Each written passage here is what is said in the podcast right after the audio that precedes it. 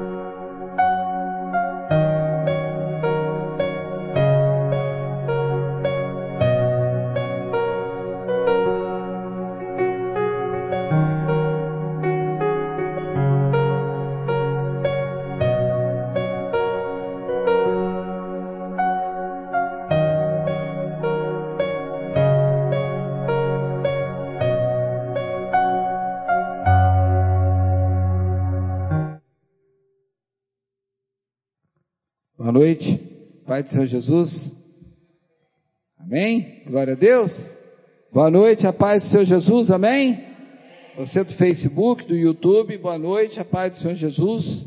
Vamos dar início ao nosso culto de adoração, celebração e hoje de Santa Ceia ao Senhor Jesus. Queria que você ficasse de pé para que nós pudéssemos estar orando ao Senhor, que a graça do Senhor está sobre nós e nós temos que ser grato a Ele por tudo que ele tem feito, embora nós não tenhamos, não tenhamos condições de pagá-lo, né, irmão? Não há preço pelo que Jesus fez por nós. Então eu queria, se for possível, Abacuque capítulo 3, no verso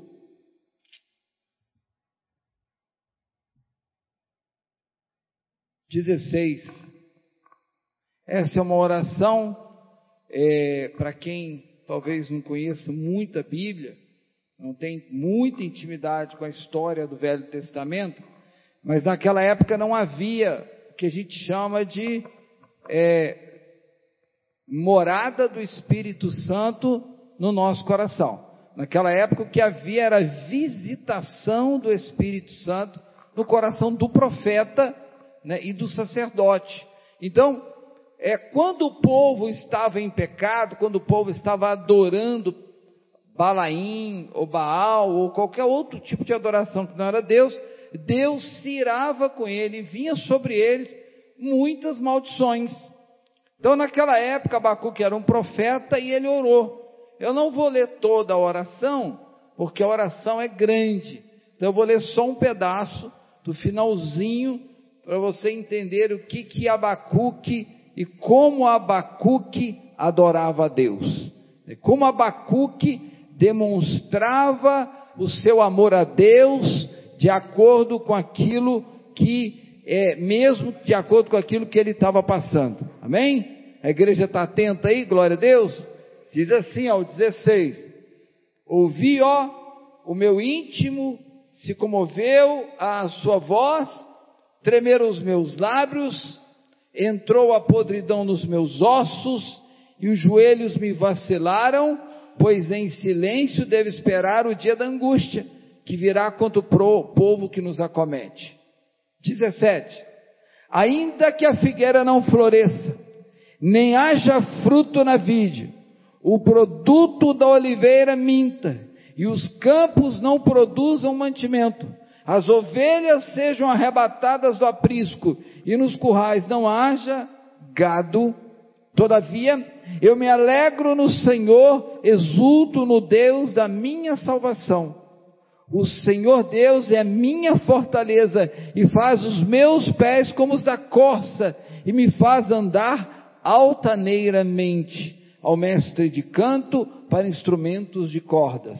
Isso é um cântico que foi feito, é, perdão, isso é uma oração que foi feita pelo profeta Abacuque na época, e ele disse ao final que o Senhor Deus é a sua, é a minha, é a nossa fortaleza, e ele diz que os nossos pés, ele fala os dele, mas os nossos também, como os da costa, nos faz andar altaneiramente. Altaneiramente é de forma elevada. Um avião voa altaneiramente. Então, tenha certeza de algo.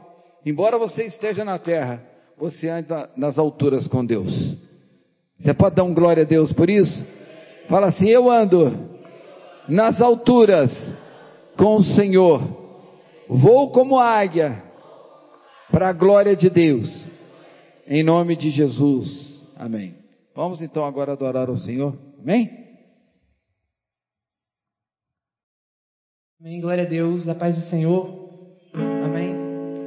Convidar os irmãos a estar adorando o Senhor em nome de Jesus essa noite.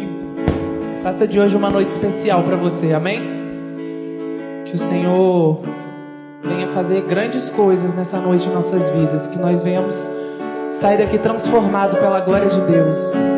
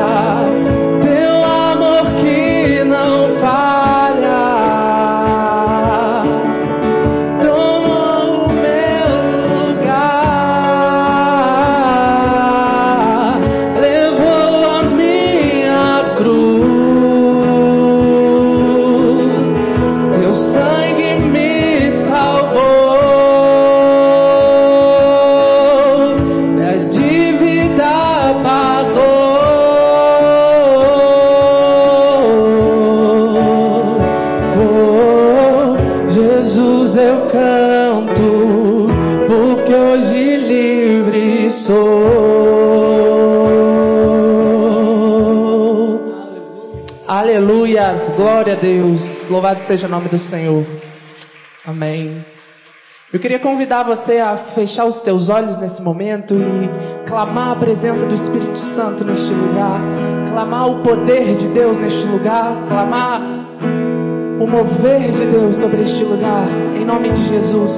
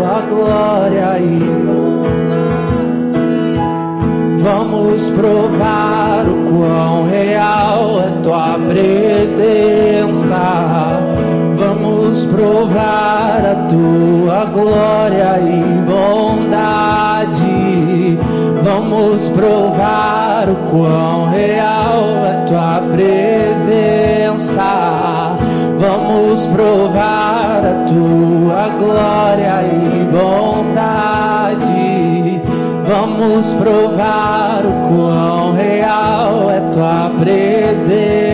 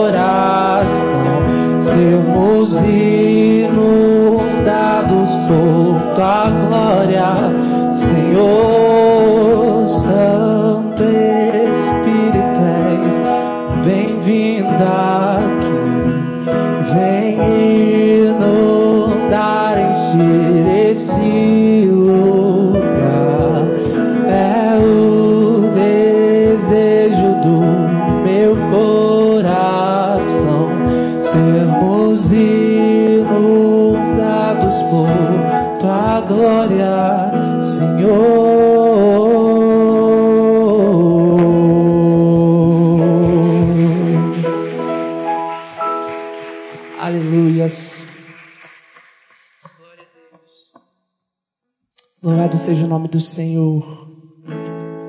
Pai, é o nosso desejo, Pai, é o desejo do nosso coração.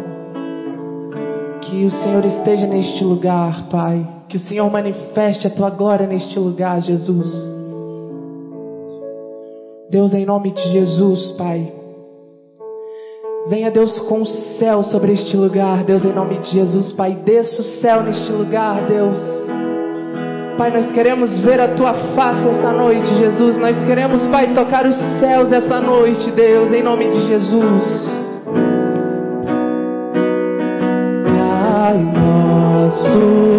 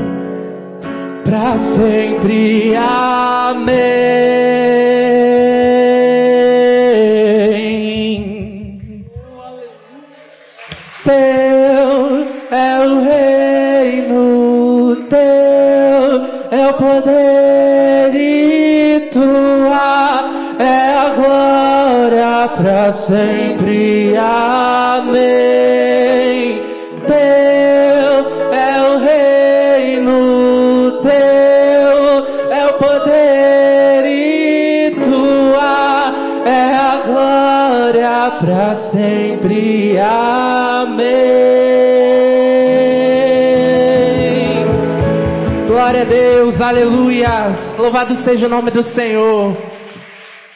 Glória a Deus, Deus é bom. Aleluias. Eu queria compartilhar uma historinha com vocês e que Deus falou muito hoje comigo. Sabe, noite de ceia, noite de reflexão, né? noite de lembrar do que Jesus fez por nós, noite de parar mesmo e falar: Uau, como Jesus é lindo. Uau! Como Jesus é lindo. Amém? Sabe, irmãos, há mais de dois mil anos atrás, uma pessoa resolveu dar sua vida por nós. Sabe, se entregar numa cruz. Sabe, sua sangue, morrer e ressuscitar por mim e por você.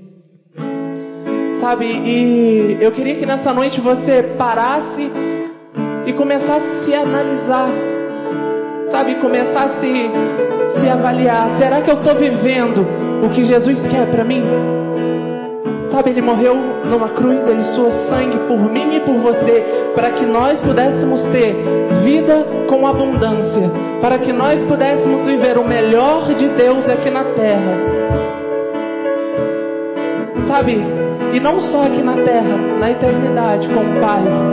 Sabe, ele resolveu parar todas as coisas para que eu e você hoje pudéssemos estar aqui adorando, pudéssemos estar aqui vivendo, respirando será que hoje nós estamos vivendo o melhor de Deus? Nós estamos vivendo o que Deus tem para nós?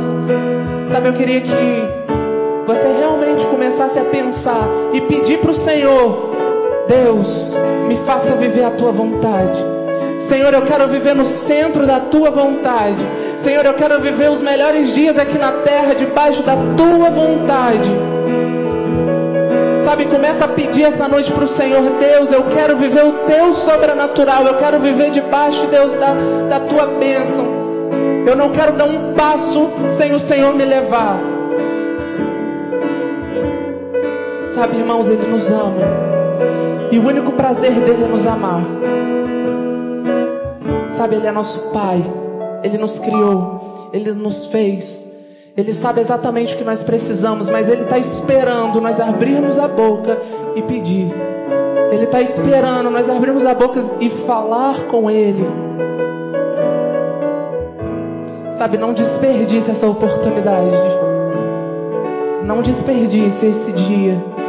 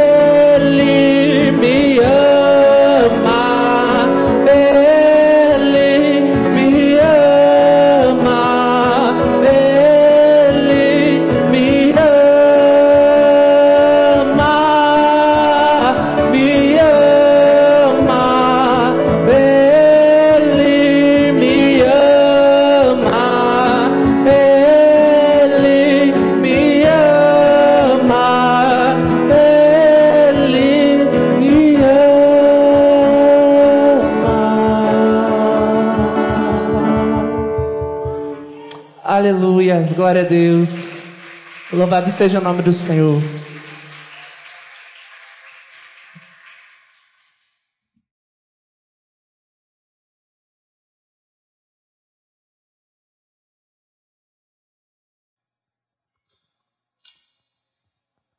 Glória a Deus. Aleluia. Acho que precisa acender essa daqui, porque eu estou achando muito escuro. Não estou conseguindo ver a cara de ninguém. Aleluia.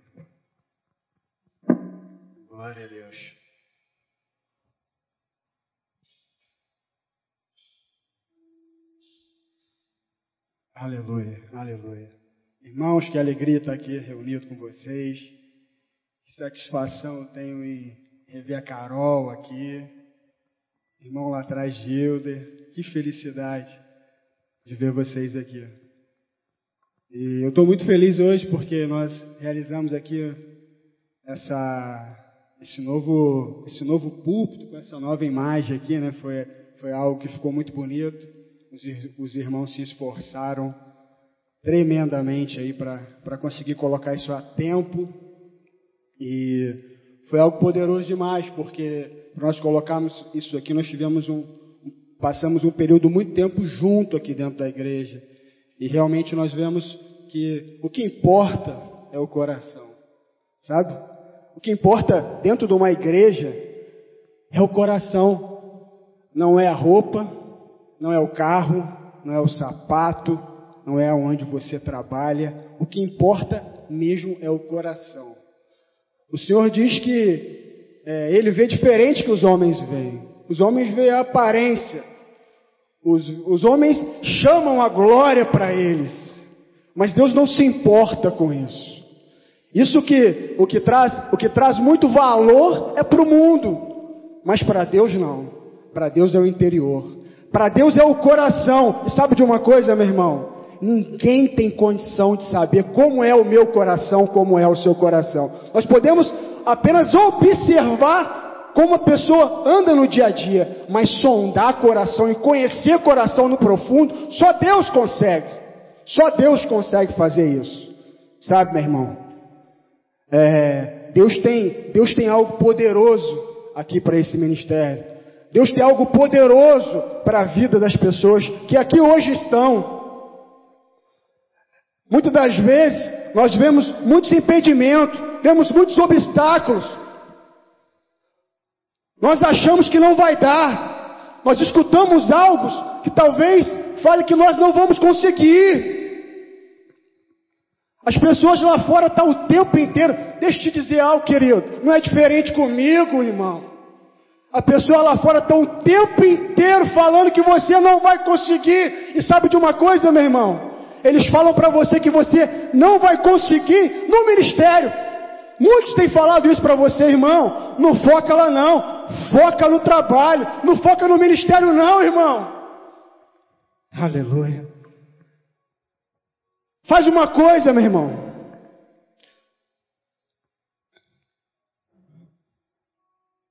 Não se, não se afasta muito do ministério, não, mas não fica muito dentro do ministério, não. Fica lá, fica um pouquinho aqui, um pouquinho lá, um pouco aqui. É assim que eles têm tentado nos enganar. Mas deixa eu te falar uma coisa, meu irmão. A sua essência é formada por Deus, a sua essência é formada por Cristo, a sua essência não é formada por aquilo que o mundo está te oferecendo, irmão. Não é as coisas materiais, não é aquilo que está formando em sua volta, é aquilo que está formando dentro de você. Sabe? Se tiver uma balança para pesar mais, deixa pesar mais a mão de Deus. Aleluia. Sabe, meu irmão? Eu vou correr aqui que eu tenho que entregar a palavra para o pastor, não vou liberar muito isso não. Mas tem um mistério aí, querido. Tem algo por vir, sabe? Deixa eu te falar algo para você aqui. Tem algo por vir, tem algo para vir. Tem algo chegando. E muitos estão aqui convivendo conosco diariamente já estão sentindo isso, porque eu vejo que a mudança está acontecendo também neles. Tem algo por vir.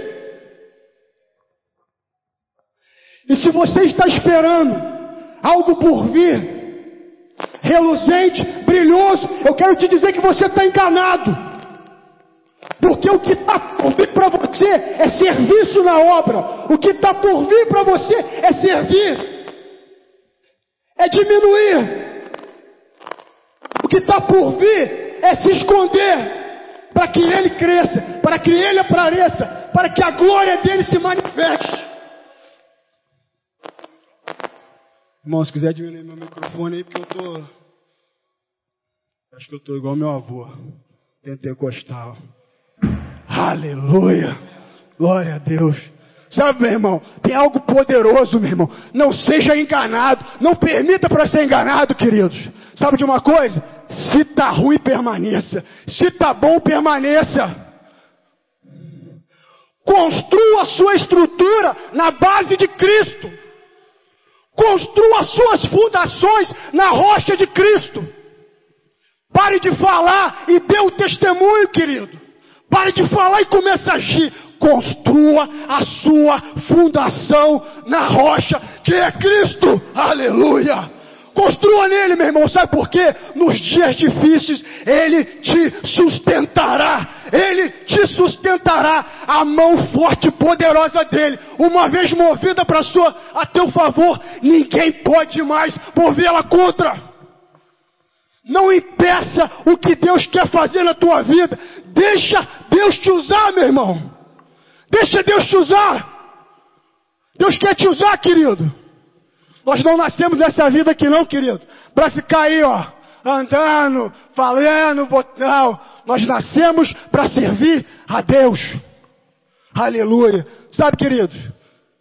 A palavra de dízimo e oferta é uma palavra que tem, durante anos e anos e anos, afligido a igreja. É uma palavra difícil de pregar. É uma palavra que as pessoas não têm entendimento nem revelação dela. Porque muitos usaram ela por interesse próprio. Muitos prometeram algo que Jesus nunca prometeu na Bíblia para você. A palavra de oferta, querido. Ofertar e dizimar na casa do Senhor é um ato de generosidade. Você tem que entender o seguinte: você está devolvendo aquilo que Deus te deu. Você está devolvendo uma parte que já é dele. Não é sua, é dele. E por que isso?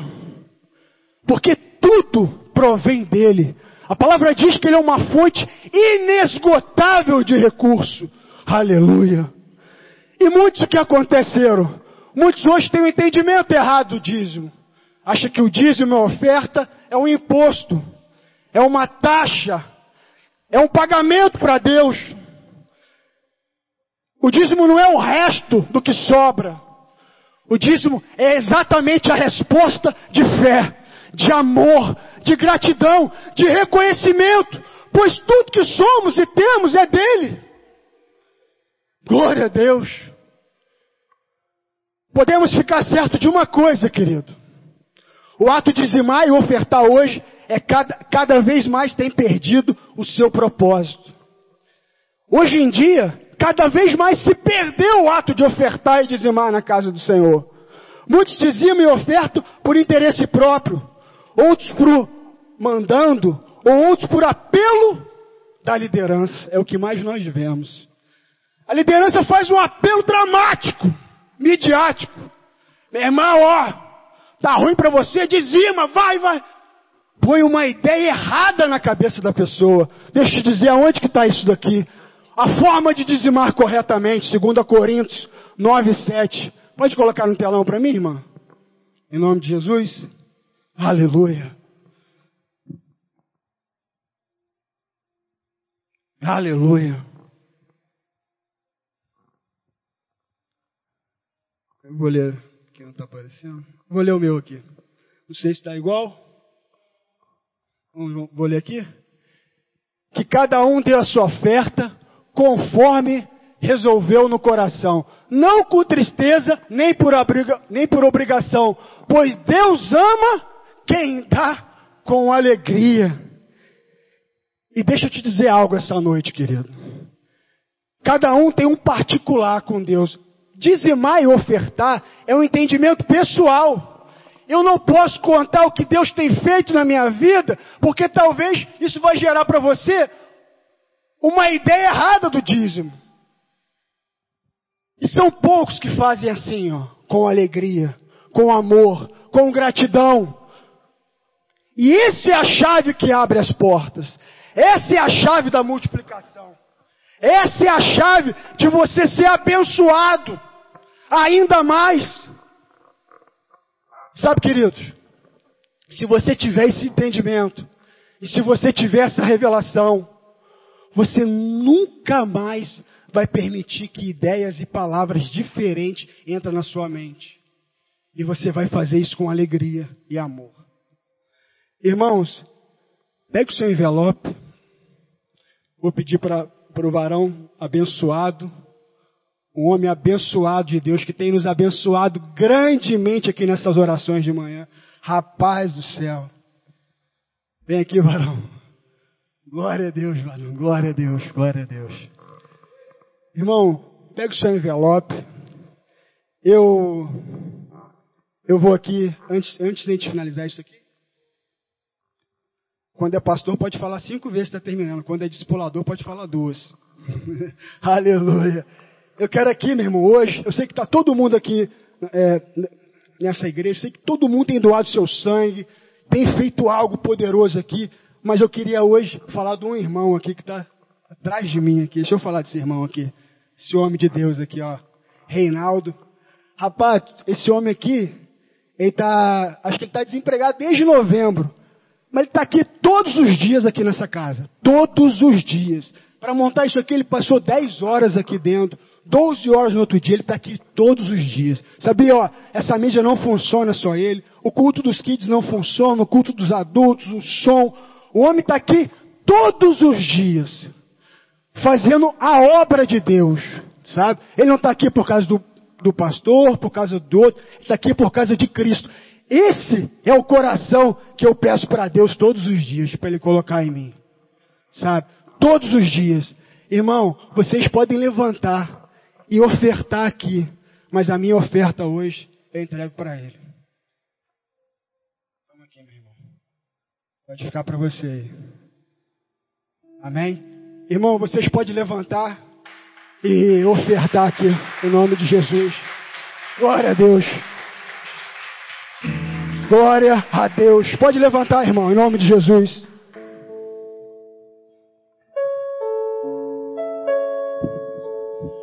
Maravilhosa graça.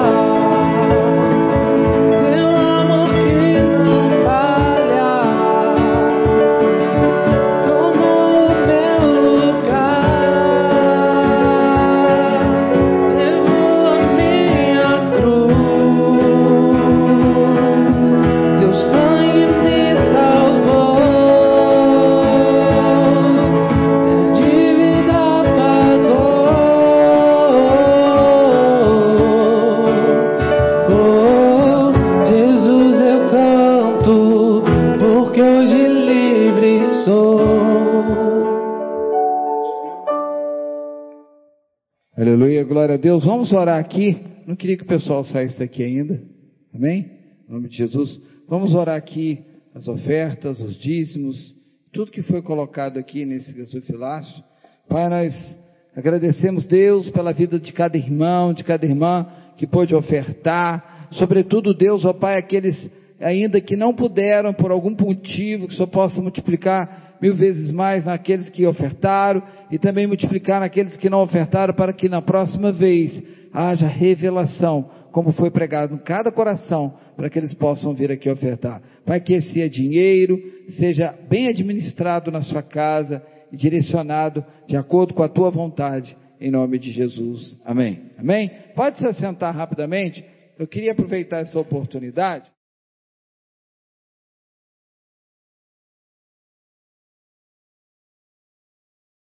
Branco, é, o tanto que o pessoal da mídia tem trabalhado nesse, nesse prédio, né, nessa obra.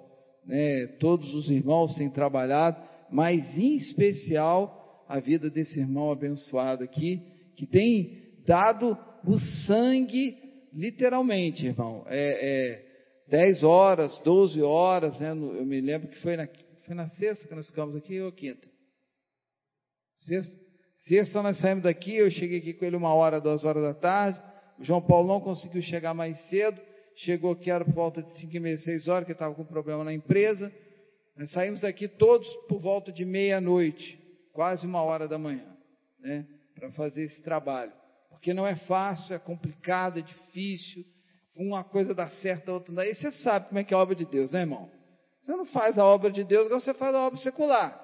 Ok? Se for fazer obra secular, você faz um projeto, vai lá, vai dar tudo certo. Você programa para a obra de Deus, começa a dar, dar um problema aqui, dá outro problema ali. Então eu queria, diante da igreja, diante do Senhor, já agradecer a vida do irmão, né? E todos os irmãos que trabalharam nesse projeto, ok? E também tem trabalhado na mídia, dando um apoio total aí para a gente. Eu agradeço em nome de Jesus. Amém?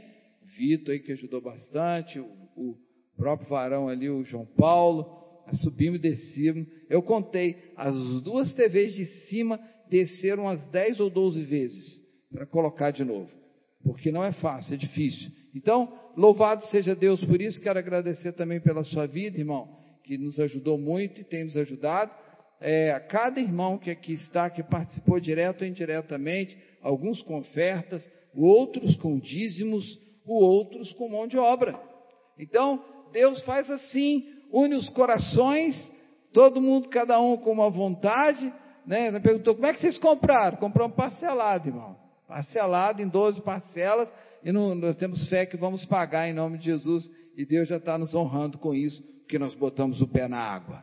Ok? Glória a Deus. Era isso. Aquele fundo que estava tocando aí, pode deixar tocando para mim. Amém? Glória a Jesus. Então vamos agora ao que nos interessa. Antes de eu começar a pregar, eu queria compartilhar algo da minha vida com os irmãos.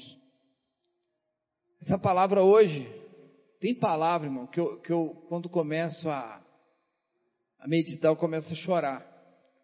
E essa palavra, ela falou muito forte comigo, e ela vai falar muito forte com você. Eu me lembro que, quando eu era pequeno, é, se eu me emocionar, vocês não se preocupam não. É, de tudo que você perguntasse para mim, que eu tinha medo, nada eu tinha medo. Não tinha medo de nada. Qualquer coisa. Ah, homem do saco, não tinha medo. Bicho papão, não tinha medo. Papai Noel, não tinha medo. Acho que até demônio, se você falasse não tinha medo. Eu só tinha medo de uma coisa: da morte. Mas não era da minha morte, era a morte da minha mãe e do meu pai. E aquilo era algo que me, me aterrorizava diuturnamente. Ninguém sabia disso, nem ele sabe, está sabendo hoje. Por quê? Porque era algo que estava fora do meu controle. Era algo que estava fora da minha vontade, embora eu quisesse, orasse, ainda não orava, né, irmão? Não era crente, era cristão católico que não ia na missa. Então vai vendo aí o nível de, de, de crença, né? Eu cria, mas não cria, não obedecia, não fazia as vontades, vivia na lei, vivia debaixo de acusação. Mas cada vez, por exemplo, que a minha mãe ficava passando mal, que ela tinha problema de pressão alta, né? É, que a pressão subia, eu ficava desesperado, porque eu não tinha o Senhor. Não é que a gente não preocupa mais, é que a gente sabe que hoje não há mais morte. Crente não morre, crente passa dessa vida para uma outra vida muito melhor. É sobre isso que nós vamos falar. Claro, ninguém quer que ninguém morra, né? Claro que não, nós queremos que todos nossos irmãos, pais, mães, filhos e, e toda a irmandade, toda a igreja vivam 120, 150 anos. Mas, irmão, se Jesus não voltar e nós não formos arrebatados, nós, nós atravessaremos esse caminho, né? Então, Salmo, já está aí, já está na tela, irmão? Pode colocar aí para nós, que agora tem essa coisa linda aí, né? Aleluia. Salmo 89, verso 48. Salmo 80, Pai de sua irmã, tudo bem? Salmo 89, verso 48. Antes de eu ler a palavra, eu queria que você, sentado, de olhos fechados, nós oremos pela essa palavra tão abençoada que Deus vai te dar revelação. Amém? Feche seus olhos.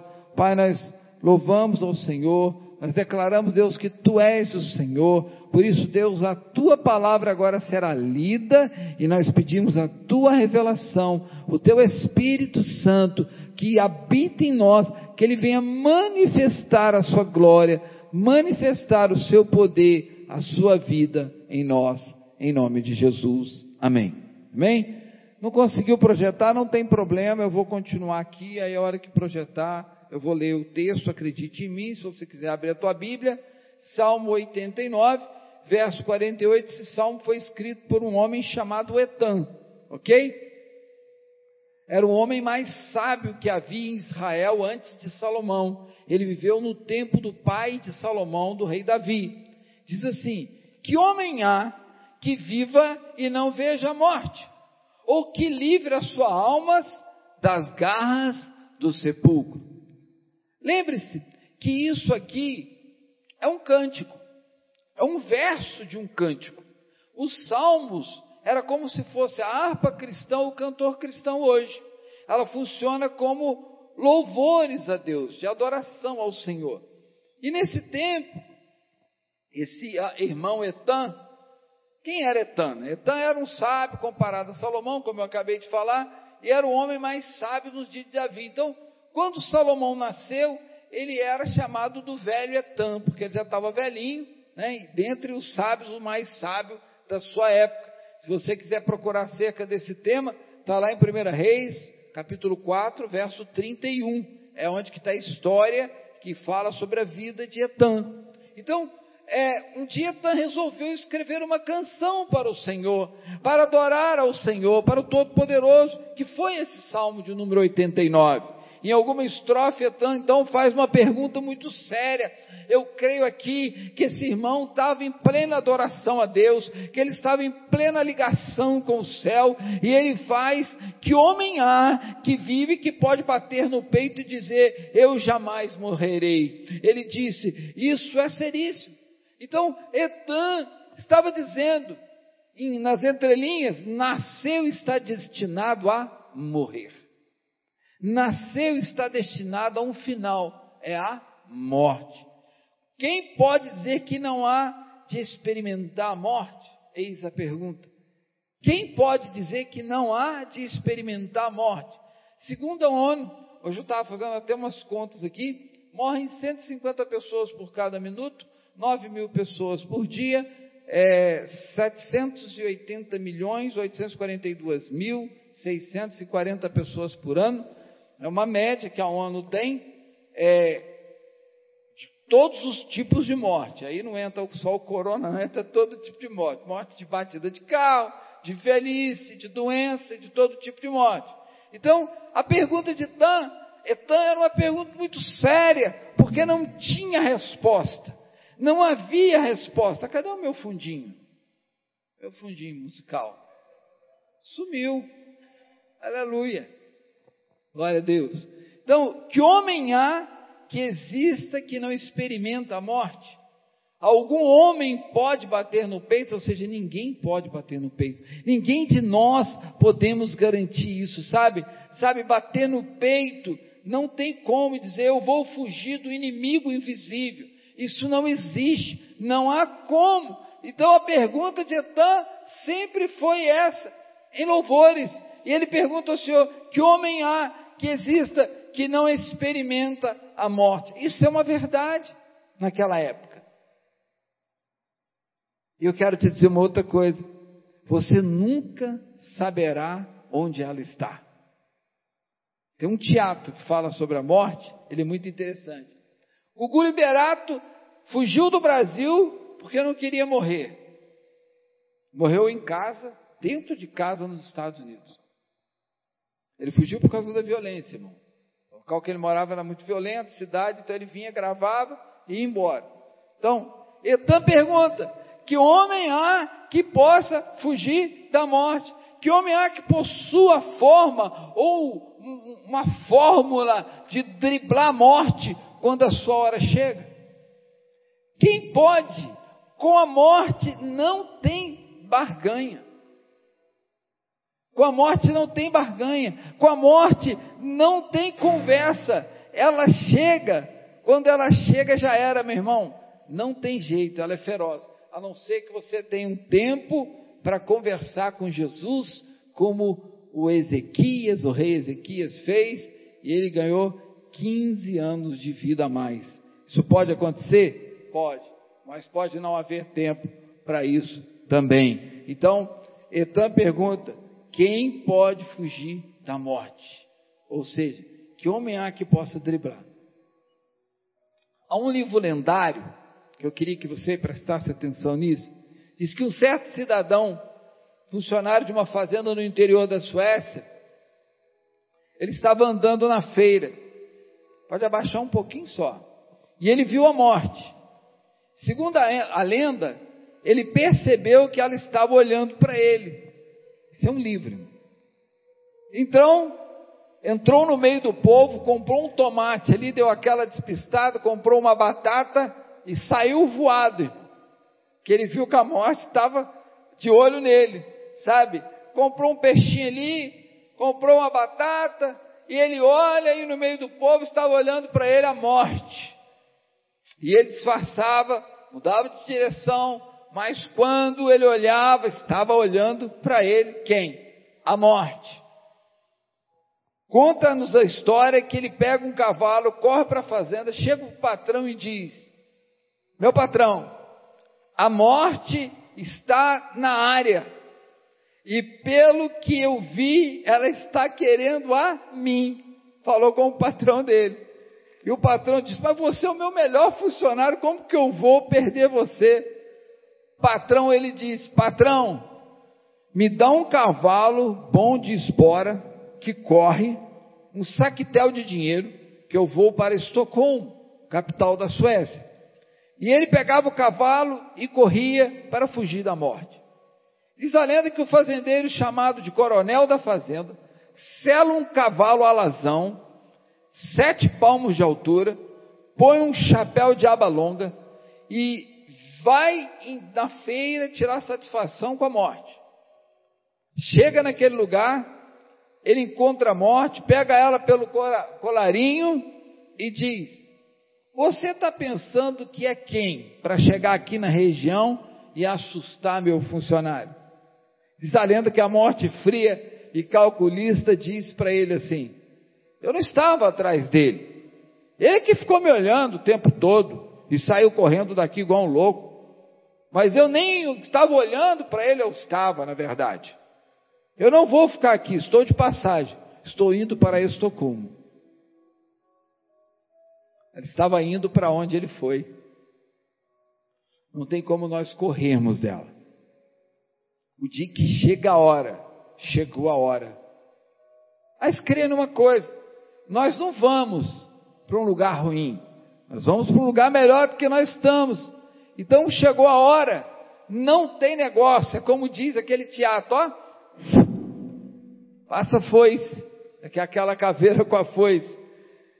É, no Rio de Janeiro, não sei se os irmãos tomaram conhecimento disso, um turista estava descendo de asa delta ali, em, ali no, naquela área ali do São Conrado, e ali tem, né, uma, uma pista de descida, então desce com uma pessoa que, que cuida, que olha, né, vai do lado ali, e quando ele estava quase chegando assim na praia para fazer o, o, o descer, né, quando ele estava quase chegando, ele percebeu, ele percebeu nada.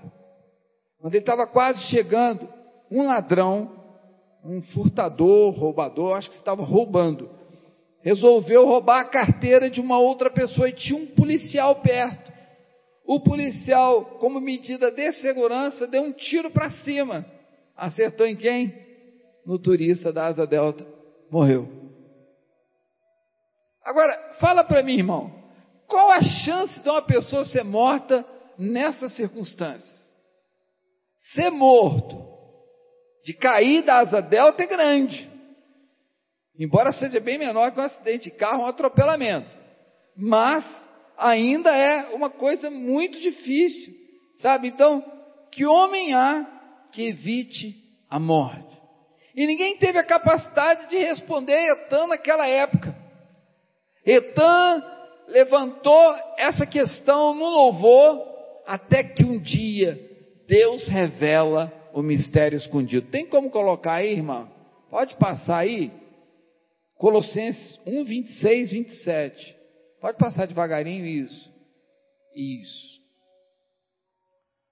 O mistério que estiver oculto dos séculos e das gerações, agora todavia se manifestou aos seus santos aos quais Deus quis dar a conhecer qual seja a riqueza da glória deste mistério, aleluia, entre os gentios, isto é, Cristo em vós, a esperança da glória. Você pode dar um glória a Deus? Eu vou ler de novo para você entender. O mistério que estiver oculto dos séculos e das gerações, agora todavia se manifestou os seus santos, aos quais Deus quis dar a conhecer qual seja a riqueza da glória deste mistério entre os gentios, isto é, Cristo em vós, a esperança da glória.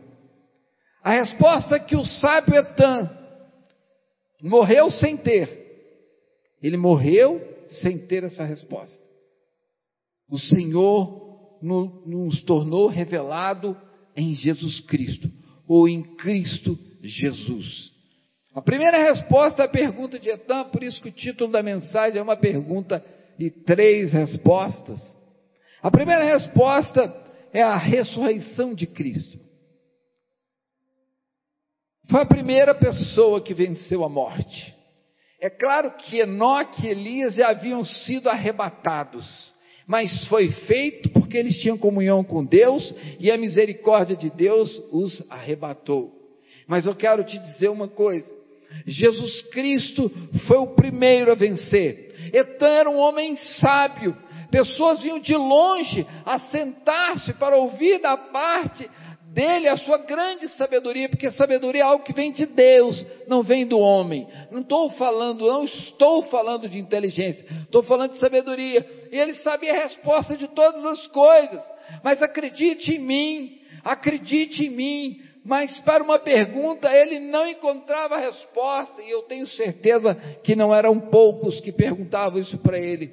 E o mistério da morte: que homem há que possa vencer a morte? Etan não tinha a resposta. Pelo contrário, Etan tinha a pergunta: quem pode vencer a morte? Nos dias de Etan, ele não tinha, como eu disse, a resposta, porque Jesus ainda não tinha vindo. Era apenas uma promessa. Era apenas uma promessa dos profetas que vinham, em especial o messiânico Isaías. A virgem ainda não havia concebido, não havia os pastores é, que viram a estrela, os magos não tinham ido visitá-lo, então não tinha ainda o menino para adorá-lo. Vai vendo aonde que essa história chega, mas diz a palavra de Deus em Gálatas capítulo 4, verso 4, ah, diz assim que vindo porém a plenitude do tempo, Deus enviou seu filho, nascido de mulher, sabe por quê? Pode virar aí, irmã, em nome de Jesus, pode virar aí, pode passar. Atos 22. Aleluia. Não está lá na frente, pode voltar. Ele diz assim, é, Gálatas 4,4: que vindo, porém, a plenitude do tempo, Deus enviou o seu filho nascido de mulher. Então, lá em Belém, da Judéia, se cumpriu a palavra do profeta Isaías que diz: Porque o menino nos nasceu um filho se nos deu, e o principado está sobre os seus ombros, e chamará o seu nome maravilhoso, conselheiro, é, Deus forte, Pai da eternidade, príncipe da paz, é, o perfume da vida, a rosa de Saron, o Rei da glória, o Cordeiro de Deus que tira o pecado do mundo o Alfa, o Ômega, o princípio, o fim, o caminho, a verdade a vida. Eis que então vinha ele, aos 30 anos de idade, ele inicia e desce ali ao Jordão, e ali João Batista o batiza, ele é batizado, e logo em seguida começa o seu ministério. No dia do santo batismo de Jesus Cristo, o céu se abriu, e papai disse: Eis aí o meu filho a quem me comprazo, dando testemunha de quem estava vindo à terra, aquele que te guarda, aquele que te salvou, aquele que fez todas as coisas para que eu e você tenhamos vida vida e vida em abundância. Aos 33 anos e meio, ele é condenado à morte de cruz sob Ponços Pilatos e crucificado ele foi. Os soldados castigaram com 40 chibatadas menos uma, 39 chibatadas.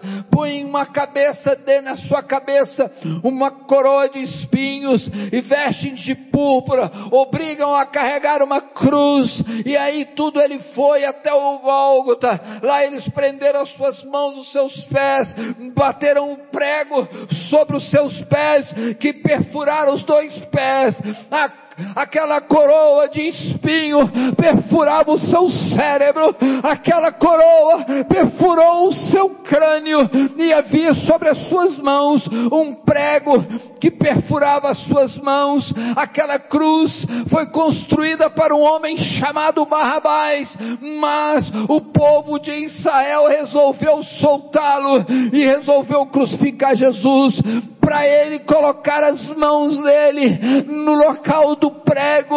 Eles tiveram que arrancar o braço, deslocar o braço direito, para que ali fosse pregado. Vai sentindo aí a dor que aquele homem sentiu naquela hora. E nós hoje o que fazemos para agradecer? O que, que nós fazemos? Quantas pessoas nós deixamos de falar o Evangelho?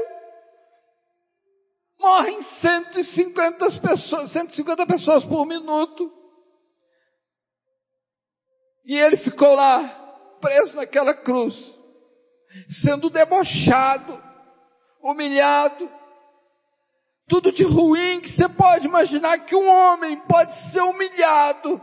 Foi Jesus naquele dia às três horas da tarde, 15 horas aqui, né, lá, de lá outro horário, né, mas 15 horas, pra, não três da manhã, mas três da tarde, Jesus Cristo disse, Tetelestai, papai entrego em a ti o meu espírito, Pai, em tuas mãos entrego o meu espírito, e em seguida ele morreu. Se Etan tivesse vivo, ele ia dizer: a quem pode enfrentar a morte? A quem pode suportar a morte? Os discípulos, o nosso rei morreu. Maria chorava, meu filho morreu. Maria Madalena, aquele que me tirou da prostituição, morreu. Ele morreu. Não há mais o que fazer. Ele morreu. Sabia era esse medo que eu tinha no meu coração. Ele morreu. Ou ela morreu. Ele morreu. Esse era o sentimento daqueles dias. Porque ele era a única esperança. Ele era o caminho, ele é a verdade, ele é a vida, mas para ele se tornou era. Ele era o caminho, ele era a verdade, ele era a vida. Mas o que Etan não sabia é que três dias depois, Jesus levantaria daquela sepultura. Três dias depois estava ele de pé. Três dias depois, o Senhor venceu a morte, para que nós fôssemos vencedores junto com Ele. Oh, aleluia! Três dias depois, o Senhor deu a vitória, sabe, irmãos? Oh, Deus de Israel! Três dias depois, se Etan estivesse presente na hora da crucificação, ele diria: Estão vendo? Estão vendo o que, que aconteceu? Não tem homem que pode fugir da morte. A morte é mais forte, é mais poderosa, e ninguém pode driblá-la. Mas Jesus Cristo levantou no terceiro dia. E foi assim que na manhã de domingo, Maria, Maria Salomé e Maria, mãe de Jesus, foram ao sepulcro ungir ele, corpo. E no caminho, apenas uma coisa preocupava: quem vai abrir aquela pedra para nós?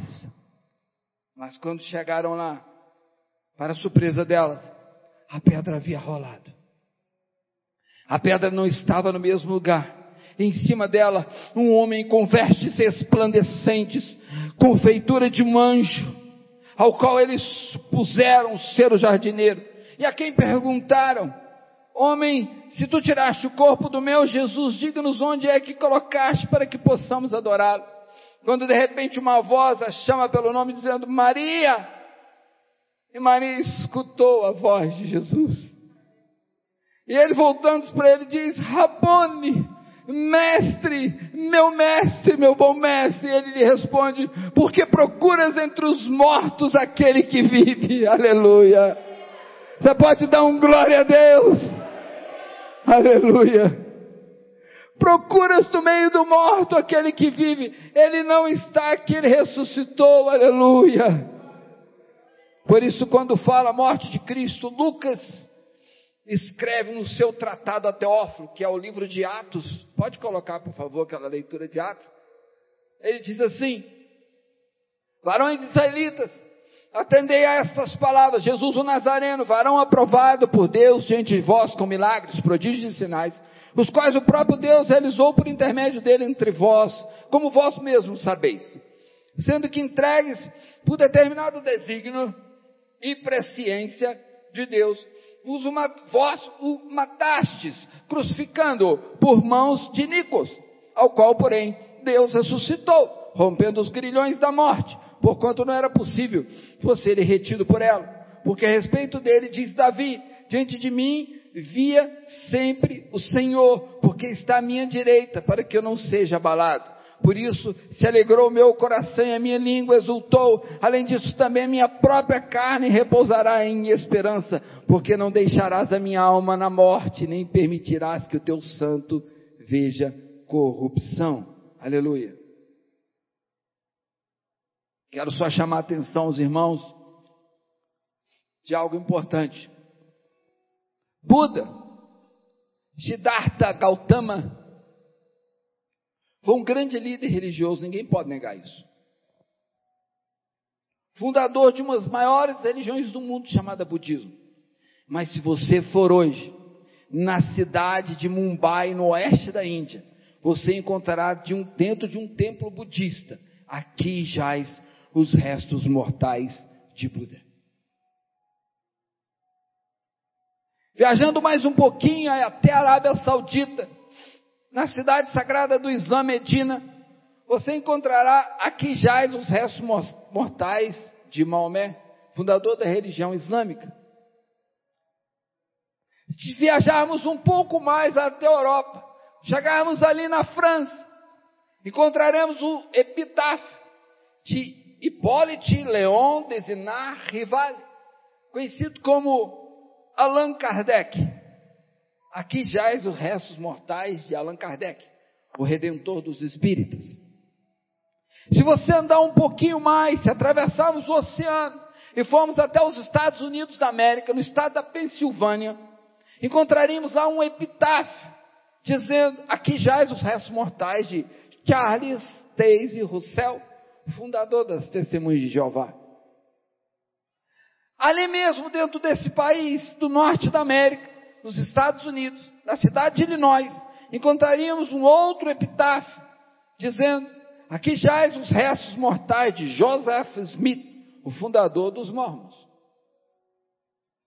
Mas quando viajamos para Jerusalém e chegamos ao túmulo de Jesus, Lá encontramos uma placa em inglês dizendo: He's not here, for he is risen.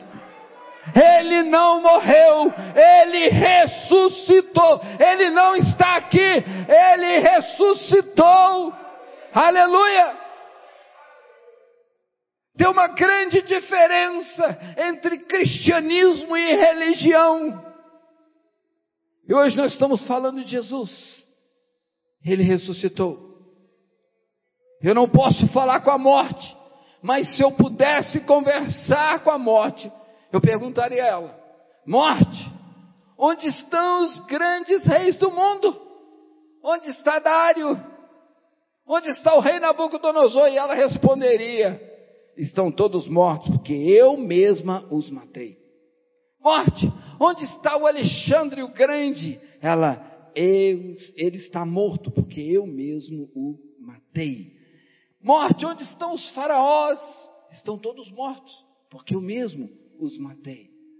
Sabe? E adiante, morte, onde está Adolf Hitler? Morto, porque eu mesmo o matei. Morte, onde está Ernesto Che Guevara? O famoso Che Guevara? Está morto, porque eu mesmo o matei. Aleluia. Morte, onde está o rei do forró Luiz Gonzaga? Está morto, porque eu mesmo o matei. Morte, onde está o rei do tráfico de drogas? Pablo Escobar. Eles estão mortos. Todos que trabalhavam com ele, praticamente todos, porque eu mesmo os matei. Morte, onde está John Lennon, que afirmou que seria mais famoso que Jesus dos crentes? a morte diria também está morto, porque eu mesmo o matei. Morte, onde está Thomas Andrews, o construtor do Titanic, que falou que nem Deus era capaz de afundar aquele navio. Ele está morto porque eu mesmo o matei. Aleluia. Mas se porventura eu perguntasse, morte, onde está o maravilhoso conselho? O Deus forte, o Yeshua Hamashia, o Deus Emanuel, o Pai da eternidade, o príncipe da paz, a luz da vida, a resplandecente estrela da manhã, a estrela de Deus, aonde está o doce cantor de Israel? Onde está ele, morte? Diga-me. Ela responderia: Esse aí passou por aqui mas foi muito rápido. Ele passou, ele chegou aqui numa sexta-feira no final da tarde, passou o sábado aqui, mas no domingo de madrugada ele ressuscitou. Ele é o único que venceu a morte, e se ele venceu, nós vencemos também. Aleluia! Oh, aleluia! Sabe, ele chegou sozinho no céu. Céu é a antessala do inferno, irmão. Mas quando ele saiu, ele levou uma turma que havia morrido. Ele levou o cativo o cativeiro, que vocês ouvem falar todo dia. Ele levou a esperança que havia naqueles homens do Messias. Então, quando ele foi lá, Jesus no céu falou: Vem Abraão, vem Isaac, vem Jacó, vem Davi, vem Fulano, vem Beltrano, e vem trazendo todos que estavam no cativo lá, cativeiro, todos que haviam sido aprisionados, sabe, pela morte, mas creram na promessa até a morte, foram transportados para o reino de seu Pai. Você pode dar um glória a Deus? Aleluias. E no meio daquela turma, sabe quem estava? Sabe quem estava que ele chamou pelo nome? Vem cá, Etan. Vem cá, Etan. Que eu estou te respondendo hoje. Quem pode vencer a morte? Vem. Levanta. Levanta que eu vou te levar para o reino de meu pai. Talvez tenha medos que tem tentado te matar. Talvez tem, não é só morte de morrer, tem morte de sonhos, tem morte de, de, de relacionamento, tem morte de, de parte financeira. Eu não sei o que está tentando a morte hoje te tirar, mas eu quero te dizer que vai ressuscitar em nome de Jesus. Porque o Deus que ressuscitou Jesus, o Espírito que ressuscitou Jesus, habita em você e habita em mim, é o mesmo Espírito. Aleluia. Glória a Deus. Etan sai. Eu imagino Jesus chegando e dizendo: Então hoje eu estou chegando aqui para te responder a sua pergunta. Estou aqui para dizer aquela resposta: que homem há que não experimente a morte? Onde está a morte, a tua vitória? Onde está o teu aguilhão? Diz a palavra do Senhor. Aleluia. Primeiro que respondeu a pergunta de Etão foi o próprio Cristo, quando venceu a morte e ressuscitou. Mas ainda há um grupo que há de responder a pergunta de Etã. A segunda resposta, Etã, será o arrebatamento. Tem como virar aí essa, isso, Mateus 24, 39, não precisa voltar agora não, irmão. Que homem há que viva e que não veja a morte. Estou falando agora de um grupo de pessoas, como nós, que estamos esperando o arrebatamento do Senhor. Ora, Maranata, ora vem, Senhor Jesus. Que bom que fosse agora. Que bom que fosse agora. Aleluia. Sabe, estou falando de um povo que vai participar de uma primeira viagem, que vai ser arrancado dessa terra. É o arrebatamento dos vencedores. Aqueles que não olham para o pastor, que não olham para o discipulador, que não olham para o cantor, que não olham para o líder, que não olha, mas olha para Cristo. Aquele que independente se o pastor está agradecendo ou não, está aqui fazendo coisas para Jesus. Porque tudo é para Jesus. Creia nisso. Tudo é do Senhor. Porque a morte não é o fim. Morte, irmão, só é o fim para quem não é nascido em Cristo. Para nós que somos nascidos em Cristo, para nós que temos o Cristo vivo aqui dentro, aleluia. Uma passagem. Você atravessa, troca de apartamento. Você troca o teu dois quartozinho aqui na terra para pegar uma mansão no céu, aleluia. Eita, labassuriande carabachei. Aleluia. Segundo a Bíblia, haverá um rápido na terra. Se você não acredita, creia. Milhões de pessoas serão tomadas de um só momento, no piscar de olhos, com velocidade e força. E quando esse rápido acontecer, até o mais incrédulo dos homens vai entrar por uma porta como essa, porque eu não quero estar aqui. Não quero. Nem você, obviamente. Para procurar saber o que, que aconteceu.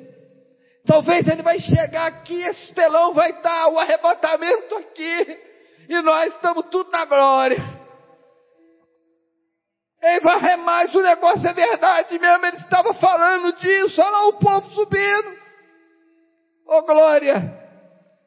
Sabe, irmãos, não deixe ser encantado pelas coisas desse mundo.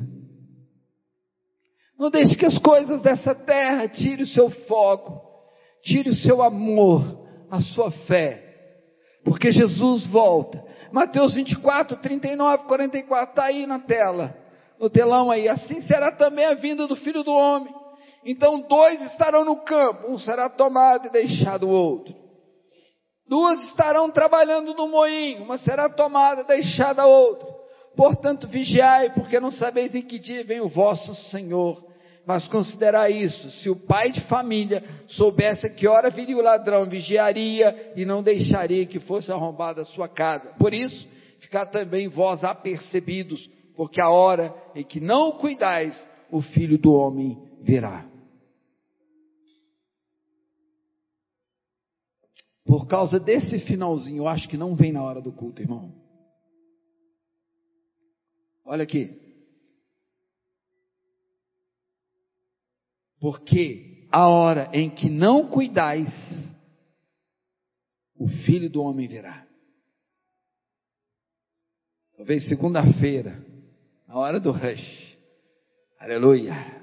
Você chegando no trabalho, aquele chefe chato. Pudesse, forcava ele. Aleluia. Se Jesus voltar, se estiver pensando isso, fica. É porque o arrebatamento, irmão, não está relacionado com a, com a graça. O arrebatamento está relacionado com, com o que você verdadeiramente vive, né? Com os frutos da sua fé. Então, vai chegar o dia em que, vou, que nós vamos dar uma resposta coletiva a Etan, no dia do arrebatamento. Quando a gente der uma resposta coletiva, Etan, todos os nossos pertences vão ficar. Todos os ouros, todas as pratas, o nosso corpo ficará. E nós seremos revestidos. Na verdade, o corpo não, né? as roupas, né? Perdão, as roupas, tá? O nosso corpo vai ser revestido por um corpo glorificado, revestido de incorruptibilidade. Vai ser carro chocando um com o outro, avião caindo, se bem que hoje eles estão colocando um piloto crente e outro não crente. A questão é que tem gente que se converte dentro do avião, entendeu, irmão? E ali já aceita Jesus. E ali ele já aceita o Senhor e dali cai tudo, sobe todo mundo e o avião cai. Entendeu? Então, é, vai ser todo esse tipo de pessoa, sabe? O dia da resposta será, está pertinho. O IBGE trabalhou, a Datafolha trabalhou e chegou à conclusão que todos que sumiram têm em comum que eram cristãos. Vai ter essa pesquisa. Eles vão procurar saber o que, que aconteceu.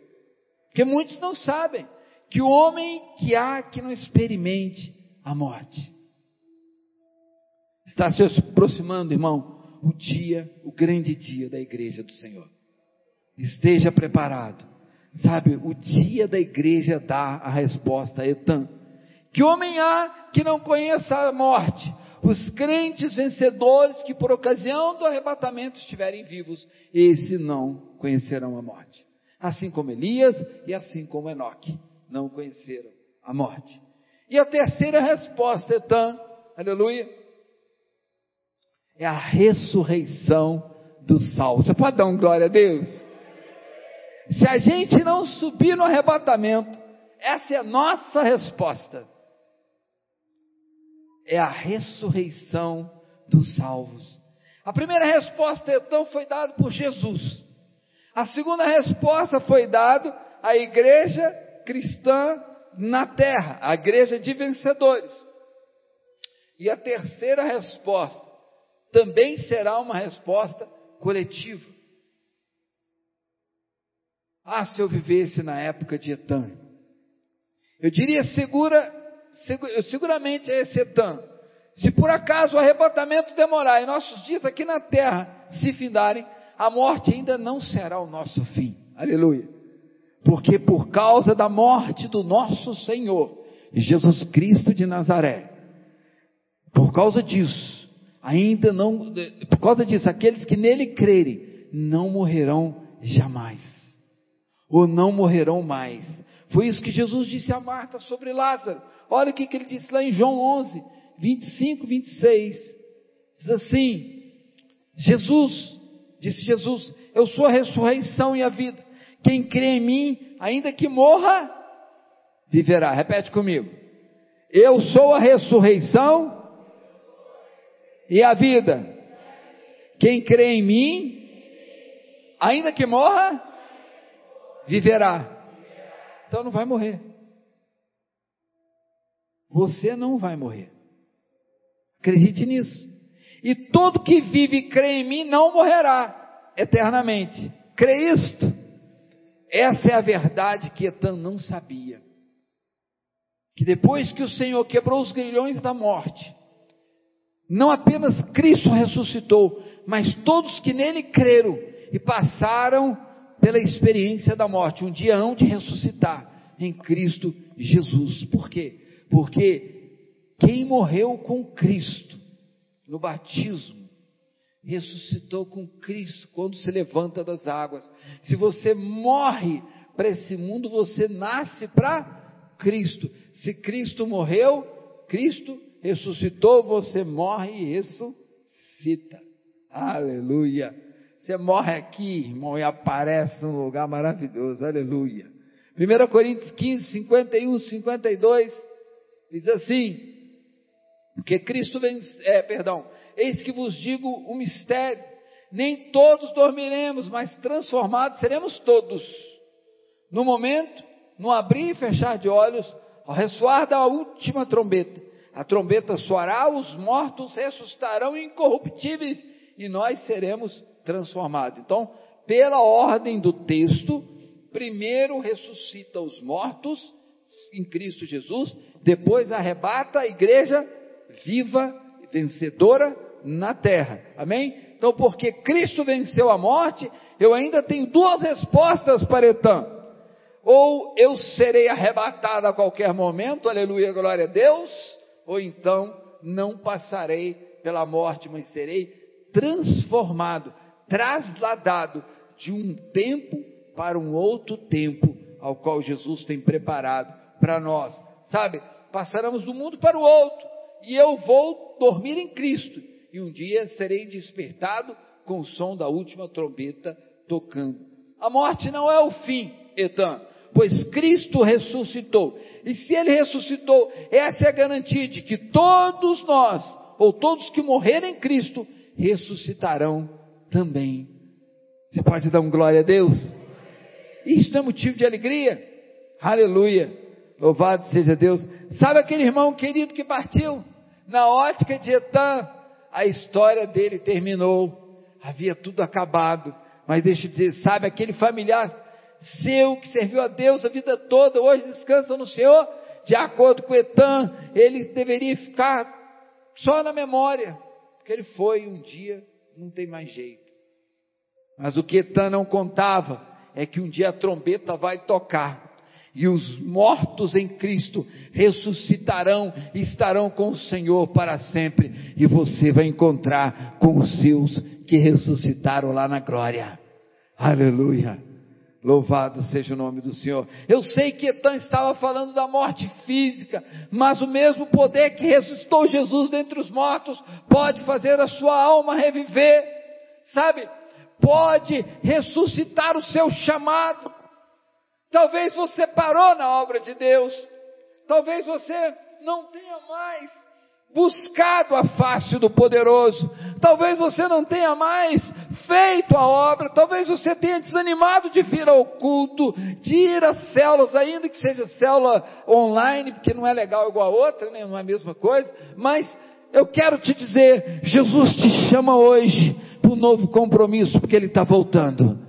Jesus te chama hoje, Ele quer ressuscitar seu ministério, que a morte quer matar, que a morte quer destruir. Jesus quer ressuscitar os seus sonhos. Eu não sei o que você tem sonhado, mas como foi falado aqui na devocional, Jesus conhece o seu coração, Jesus conhece o meu coração, e Ele quer fazer concretizar todos os nossos sonhos. Sabe, Jesus pode ressuscitar a sua liderança, um lugar que você sempre ocupou, um lugar que você sempre foi chamado, e você está parado esperando o quê? Jesus voltar? O que, que você vai apresentar para Jesus na hora que ele perguntar? Joana, se tiver alguma Joana aqui, é só uma conjectura, tá? Ou Marcelo, ou João, ou Pedro, que tu fizeste com a graça e com o ministério que eu te dei? Que tu fizeste com a palavra que eu coloquei nas suas boca, na sua boca? As palavras que eu coloquei na sua boca. O que tu fizeste com ela? Sabe, se você por acaso veio aqui hoje dizendo, estou ministerialmente morto, sabe? Eu estou financeiramente morto, eu estou emocionalmente morto. Irmão, meu casamento está quase morto, está quase tudo morto. Eu quero que você fique tranquilo, porque hoje é dia de ressurreição. Aleluia, aleluia. Ele ressuscitou você também ressuscitará. Sabe, talvez a notícia que se espalhou no mundo espiritual é que você está espiritualmente morto, que não há mais forma de você prosseguir, não há forma de você continuar, mas eu quero te dizer uma coisa: você já não tem alegria, talvez de servir a Deus, já não adora com a fome da palavra que você tinha, mas hoje Deus vai ressuscitar a tua vontade de buscar o Senhor. Aleluia. Deus vai ressuscitar, mas ainda que o inferno esteja comemorando, irmão, sabe, a tua parada, a sua morte, dizendo jamais vai ouvir a glória de Deus da sua boca, porque você desanimou, que você desistiu, já vai, jamais vai ouvir um aleluia misturado com glória a Deus, igual a gente está acostumado, dar aqui aleluia, glória a Deus, tudo junto, aleluia. Mas eu quero te dizer que Jesus Cristo está dizendo para você: não vai parar, não. Você vai continuar me dando glória. Você vai continuar dando aleluia. Porque eu já te ressuscitei você. E todos os seus, todos os seus sonhos, todo o seu ministério, tudo aquilo que estava fechado, parado, tudo aquilo que estava, sabe, como uma água de dengue. Deus hoje está renovando e está ressuscitando Tenha fé para isso. Creia nisso. Creia na tua cura. Creia na cura dos seus. Sabe, creia na verdade do Evangelho, na palavra. Sabe, talvez notícia espalhou. Sabe, mas eu quero falar com os mortos monetariamente agora. Aqueles que estão com fome. Sabe, aqueles que estão com a, com a, com a conta no roxo ela não está vermelho mais. Cor roxo. Está pretejando a cor da conta. Não tem mais jeito. É cartão de crédito, é conta especial. Eu quero te dizer uma coisa: o Jesus Cristo, o dono do ouro e da prata, o dono da ressurreição, vai ressuscitar suas finanças e vai colocar você no azul de novo. Você pode dar um amém? Você pode crer que Ele é o dono do ouro e da prata e pode te dar vitória nessa área. Que Ele vai chamar você para um lugar, vai te dar uma unção de Bezalel, para você começar a fazer coisas que você nunca fez. Sabe, no Rio a gente vai implantar aqui em nome de Jesus, os empreendedores do reino. Segunda-feira, toda última segunda-feira, talvez comece aí em mês de novembro é, toda última segunda-feira nós vamos ter um, um, culto, não é um culto, irmão, é um encontro de pessoas. A gente chama pessoas que têm negócios, que não têm negócios, que são empregados, mas querem ter negócios. Então vamos vir para cá, a gente quer uma palavra direcionada para isso, e depois a gente tem testemunhos de pessoas que venceram na vida vendendo frango, naquele negócio da televisão de cachorro corrido, o outro vendeu não sei o quê, porque, irmão, todas as técnicas, todas as formas de ganhar dinheiro estão na Bíblia. Tudo são águas roubadas. Se você vê um ímpio prosperando, ganhando muito dinheiro, ele está usando o princípio lá da Bíblia. Pode ter certeza disso. Se não for corrupção, se não for roubo, se for trabalho, está dando certo, pode olhar que tem lá na Bíblia o que, tá, ele está fazendo. Vai lá ver Avon, muitos desses que trabalham com o sistema de rede, Isso tudo é bíblico. Está tudo na Bíblia. Por isso que eles ganham dinheiro. Por que, que o judeu é rico? Você acha que o judeu é rico só porque ele é filho amado de Deus? Você também é. Judeu é rico que o judeu aplica princípio da Bíblia na hora de fazer negócio. Sabe? Ele dá os dízimos, por exemplo, generosamente. Eles dão pela lei. Os messiânicos dão por generosidade. Sabe? Então, isso é importante. Então, talvez você tenha perdido aí seu nome lá no Serasa, né? Nem perdeu, ganhou para o Serasa, perdeu para o crédito. Deus vai tirar o teu nome do Serasa. Deus vai tirar o teu nome do SPC. Mas você só vai fazer a tua parte. Creia, mova-se em fé, declare aquilo que você crê, porque a tua fé move a sua vida. Você é aquilo que você crê, você fala aquilo que você crê, o teu coração fala, e a tua boca fala aquilo que o teu coração crê, que está cheio. Talvez você tenha perdido casa, não sei. Talvez você tenha perdido carro, empresa, negócio. Chegou aqui morto.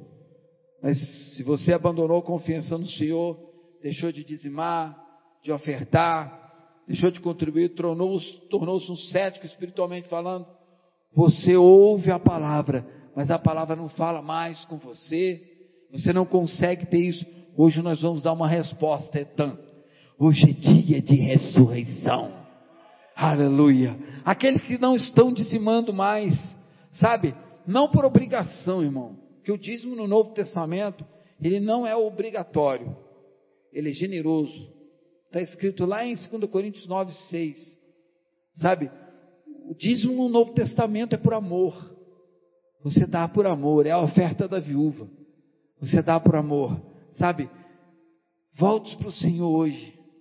Volte para o Senhor e diga: Senhor, eu cheguei aqui quase morto. Eu cheguei aqui arrebentado.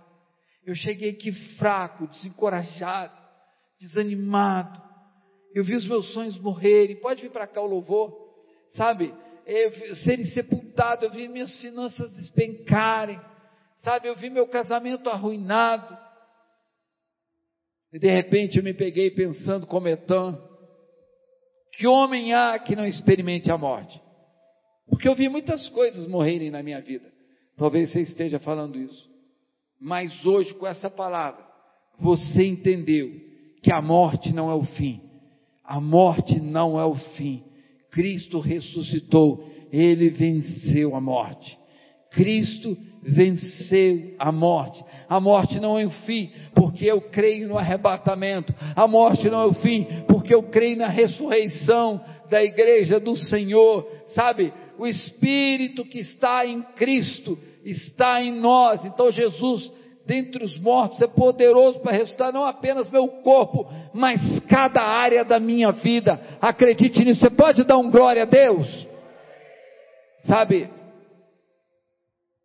no seu livro O Resto do Evangelho, um dos autores, Dan Stone, afirma assim: abre aspas.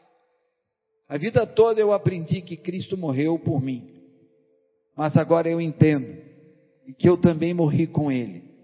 E se de fato eu participei com a sua morte, eu também tenho parte na sua ressurreição. Tenha essa revelação na sua mente, no seu coração. Nós somos unidos pela cruz de Cristo.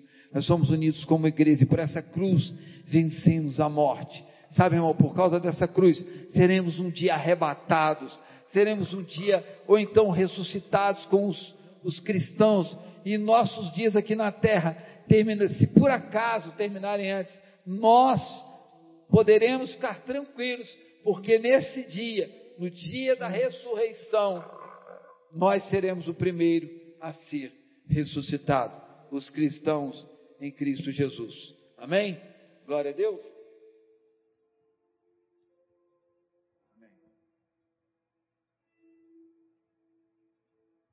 Aleluia. Irmãos,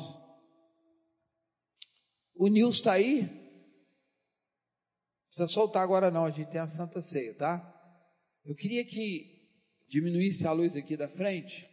Eu queria tocar um hino. Eu queria chamar você que tem alguma área da sua vida que está morta. Ou querendo morrer. Está meio morta, meio viva. um pouquinho morta, um pouquinho viva. Onde você está, se você puder vir até a frente, se você não quiser, só levante a sua mão. Eu queria que um dos nossos líderes, a pastora, tivesse atento para estar orando por esse irmão.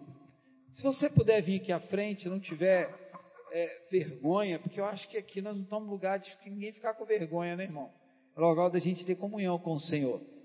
Se tem alguma coisa na sua vida que precisa ser arrumado, que está morrendo, finanças, relacionamento, é, qualquer parte da vida que você possa estar vindo até aqui agora.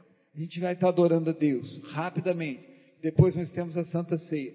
Vamos adorar o Senhor então.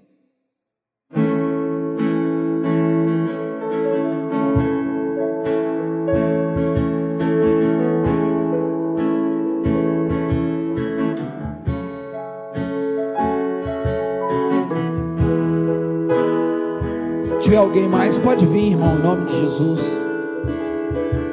Glória a Deus.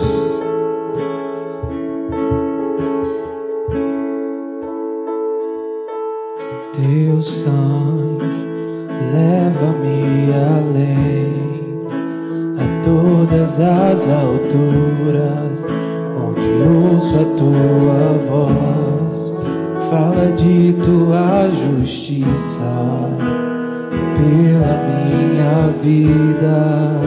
Jesus, esse é o teu sangue.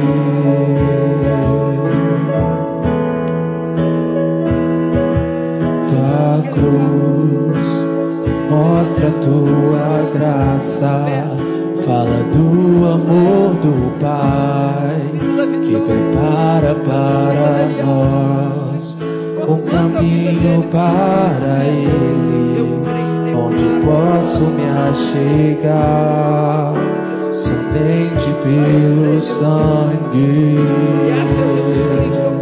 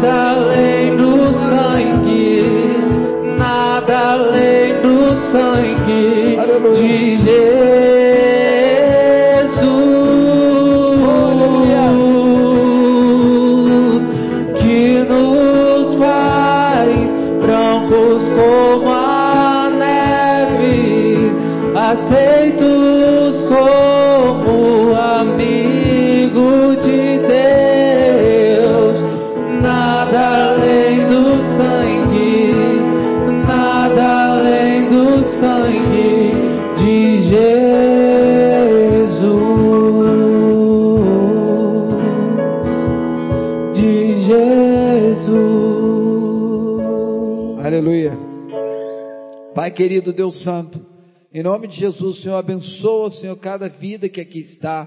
Dá Deus a ressurreição em cada área, Senhor. Que elas sejam é, apresenteadas pela ressurreição que o Senhor deu em todas as áreas das suas vidas. Em nome de Jesus. Amém. Amém. Você pode voltar para o seu lugar em nome de Jesus. Glória a Deus.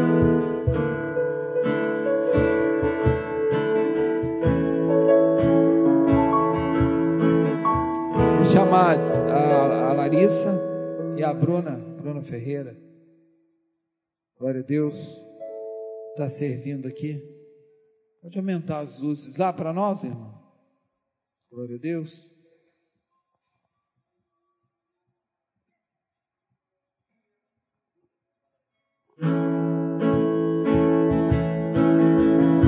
Vamos adorar o Senhor. Os elementos serão distribuídos, os irmãos aguardem aí um momento para a gente estar orando a Deus. que nos lava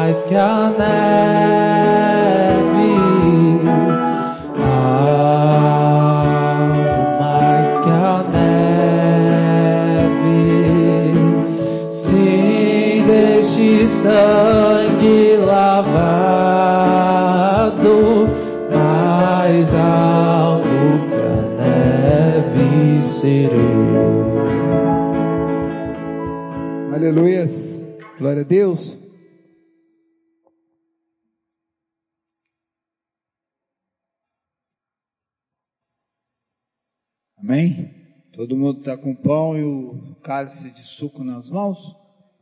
Vamos orar então os elementos. A consagração ao Senhor.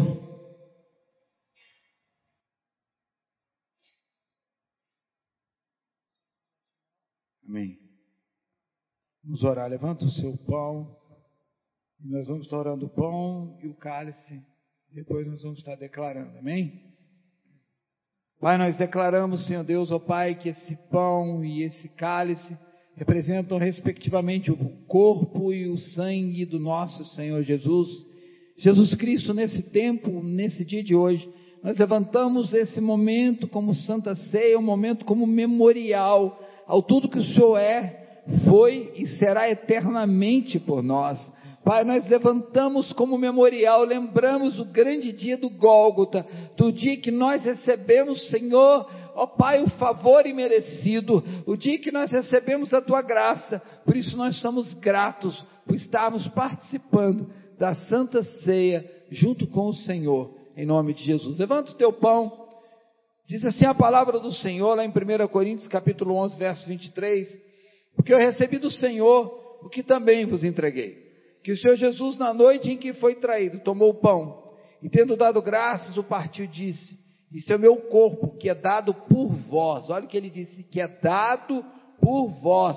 Fazei isto em memória de mim. Então você levante o teu pão e repete comigo: Eu declaro que esse corpo, que esse pão, representa o corpo de Cristo e que esse corpo cura todas as minhas enfermidades, que esse corpo cura todos os meus problemas emocionais, psicológicos.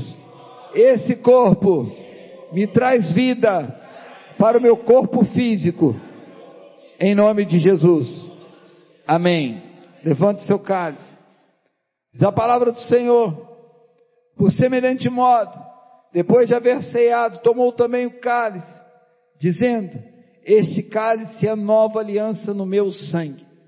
Fazei isto todas as vezes que o beberdes em memória de mim, porque todas as vezes que comerdes este pão e beberdes deste cálice, anunciais a morte do Senhor, até que ele venha. Levante seu cálice e declare assim: Eu declaro, que esse suco representa o sangue de Jesus. Que o sangue de Jesus, aquele derramado na cruz, no Gólgota, representa a nossa salvação. O sangue de Jesus nos trouxe ressurreição. O sangue de Jesus trouxe perdão dos nossos pecados. O sangue de Jesus trouxe vida para nós. O sangue de Jesus nos traz alegria. O sangue de Jesus tira de nós toda angústia. O sangue de Jesus levou na cruz do Calvário todas as nossas dívidas, todas as nossas mazelas, todas as nossas enfermidades. E por esse sangue, nós, pela fé, tomamos posse dessa verdade. Lá em 2 Coríntios, capítulo 4, verso 7, diz assim: Eu criei, por isso falei, nós cremos, por isso falamos, nós cremos em Cristo Jesus, nós cremos na ressurreição dos mortos, em nome de Jesus. Amém. Amém. Agora nós vamos ceiar e logo depois a gente vai fazer uma oração, passar o News, fazer uma oração. Eu vou dar os recados também que tiver no News, o que não tiver, e a gente encerra. Mas você pode agora cear, comer o pão, tomar o cálice, sem fazer aquela comunhão dos irmãos que a gente está em tempo de pandemia. Amém, irmãos? Glória a Deus.